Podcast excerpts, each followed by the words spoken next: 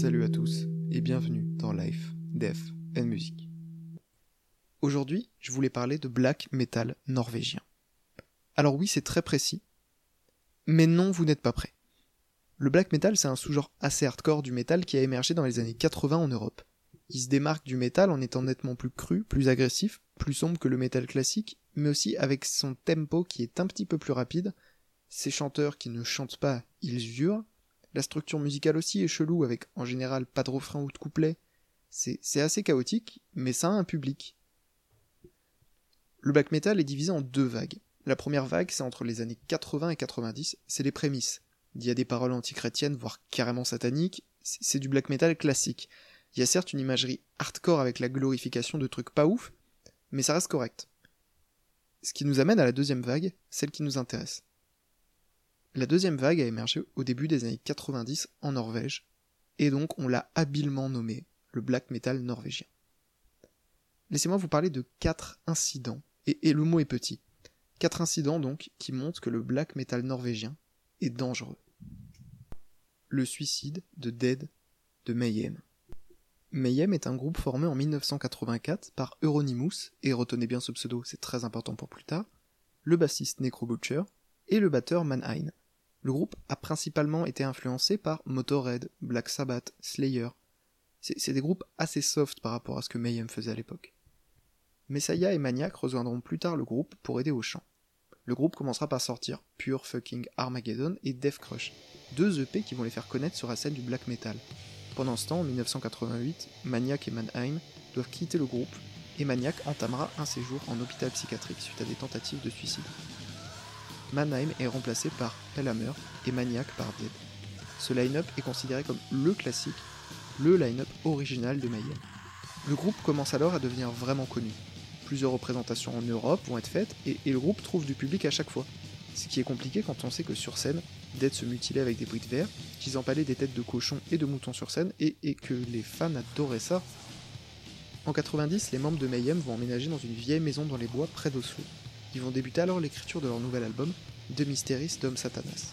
Necro Butcher expliquera plus tard que pendant cette période, Dead et Euronymous se sont beaucoup, beaucoup énervés l'un contre l'autre. Il y aurait eu des petits incidents du genre qu'une fois Euronymous a joué du synthé et que du coup Dead est parti dormir dans les bois, ce qui a passablement énervé Euronymous au point qu'il est tiré en l'air avec un fusil, ou encore une autre fois où Dead a poignardé Euronymous avec un couteau. Le 8 avril 91, Euronymous rentre à la maison utilisée par le groupe et trouve Dead les poignets ouverts et une balle de fusil dans le crâne.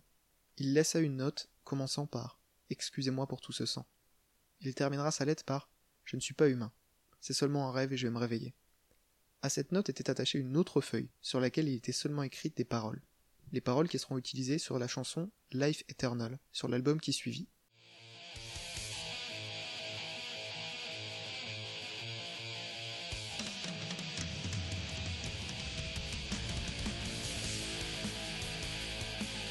Quand Euronymous a trouvé le corps, sa première réaction, ça a été d'aller dans un magasin proche et d'acheter un appareil photo.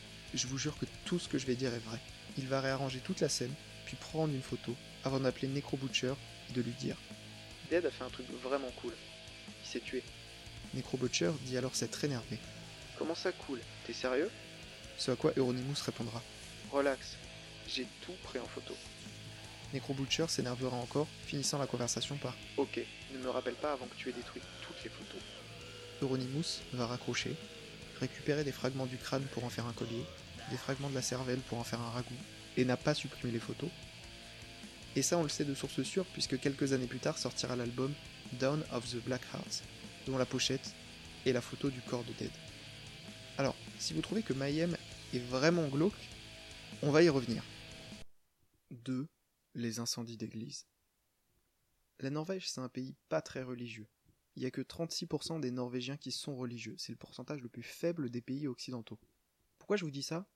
Eh ben c'est tout simple. Les groupes de black metal veulent juste choquer pour choquer.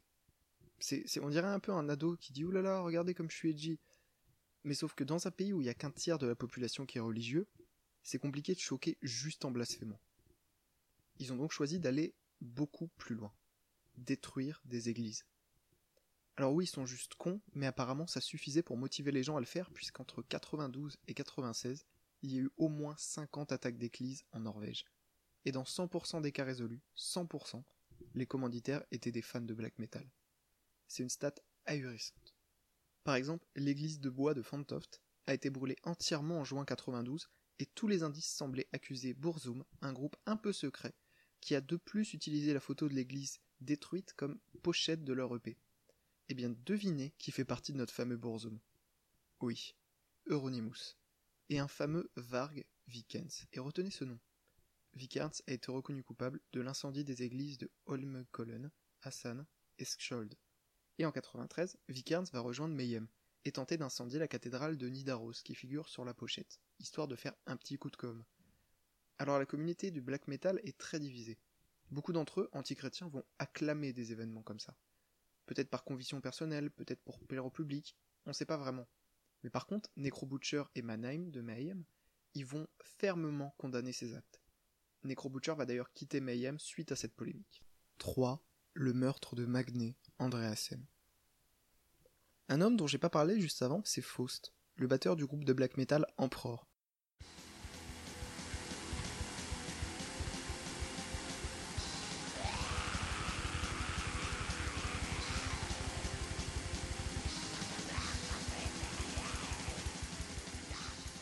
Il a accompagné Euronymous et Vikernes lors d'un petit voyage où il était prévu de faire exploser la chapelle de Holmenkollen.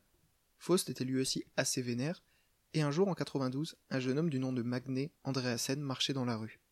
A rejoint Faust avant de discuter un peu avec lui. Il parle de tout et de rien, ça va durer pas mal de temps, avant qu'Andreasen lui propose d'aller ken un peu plus loin, ce que Faust accepte. Arrivé près d'un parc, Faust assassine Andreasen de 37 coups de couteau n'afficha aucun remords et dit juste qu'il voulait savoir ce que ça faisait de tuer. Et le gars est resté libre pendant plus d'un an. Il en avait juste parlé à Vikernes et Euronymous, et c'est quand il a été arrêté pour l'incendie de la chapelle un an plus tard qu'il a avoué et pris 14 ans de prison. Aujourd'hui, il est encore batteur actif de plein de groupes de black metal, groupes qui ont été bien sûr très silencieux sur cette affaire d'ailleurs. Alors la question se pose encore une fois, n'ont-ils pas réagi histoire de garder leur public? C'est très probable. 4. Encore Mayhem. À la fin de la partie sur les incendies d'église, je vous ai parlé d'un détail qui a son importance ici. Vikernes va rejoindre début 93 Mayhem. Le souci c'est qu'entre lui et Euronymous, il y a des tensions qui vont très vite se faire ressentir. Et pas que des petites. Il y a notamment une tension d'aspect financier par rapport à leur label Burzum Records. On est alors le 10 août 93 et Vikernes va rejoindre Euronymous,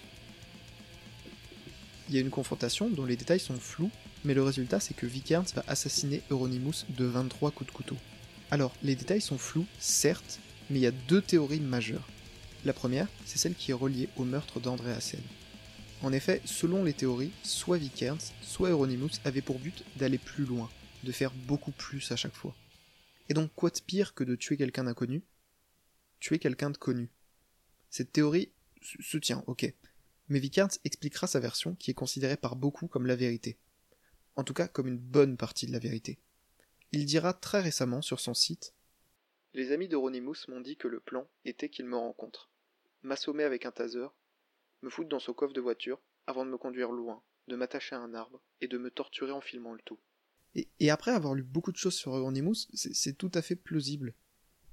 Le même jour, j'ai décidé d'aller à Oslo, lui donner le putain de contrat signé et je lui ai dit d'aller se faire foutre, histoire qu'il n'ait plus aucune excuse pour me recontacter. Euronymous m'attendait à l'entrée. Il avait l'air très stressé, je lui ai donné le contrat, et il a bondi et couru dans sa cuisine. Je savais qu'il avait un couteau, mais j'en avais aussi un, à ma ceinture. Je lui ai bondi dessus avant qu'il l'attelle le sien. Je l'ai poignardé, mais il a continué de courir. Cette fois en allant dehors. Il a sonné à toutes les sonnettes en hurlant comme un fou, mais je le suivais. Je l'ai poignardé à nouveau, trois à quatre fois à l'épaule mais il continue encore à courir. Il a fini par tomber. J'ai attendu à côté de lui qui se relève. Il m'a dit Ça suffit, avant d'essayer de me frapper à nouveau. J'ai répondu à son coup par un coup de couteau dans le crâne. Il est mort instantanément. Vikernes sera arrêté neuf jours plus tard, jugé coupable, et écopera de la peine de prison la plus lourde en vigueur en Norvège. 21 ans de prison. Alors maintenant, si vous faites le calcul, vous vous dites sûrement qu'il est donc en liberté. À sa sortie en 2009, il reprendra Burzum et sortira plusieurs albums. Mais c'est pas tout, Parce qu'en fait, aujourd'hui, il réside en France, plus particulièrement à Salon-la-Tour, en Corrèze. Il a d'ailleurs très récemment été jugé pour des soupçons de terrorisme, apologie de crimes de guerre, et beaucoup beaucoup de propos nazis qu'il aurait tenus. Voilà, je voulais terminer par ça pour vous rappeler quelque chose. Ces gens sont dangereux. Dans cet épisode, je viens de vous raconter ces histoires. Ce sont des informations que je mets à votre disposition pour que vous compreniez une partie de l'histoire de la musique, qu'elle soit sombre ou non. Néanmoins, ces gens sont dangereux. Euronymous, Faust, Vikernt, c'est les fans hystériques qui ont brûlé des églises. C'est pas juste edgy. C'est pas cool d'idéaliser et de glorifier des gens comme ça. La place de ces gens, c'est en prison. Et encore, j'ai décidé de raconter ces histoires parce qu'elles m'intéressaient pour l'émission et que je voulais surtout vous parler de Mayhem. Mais il s'est passé d'autres choses. Hein.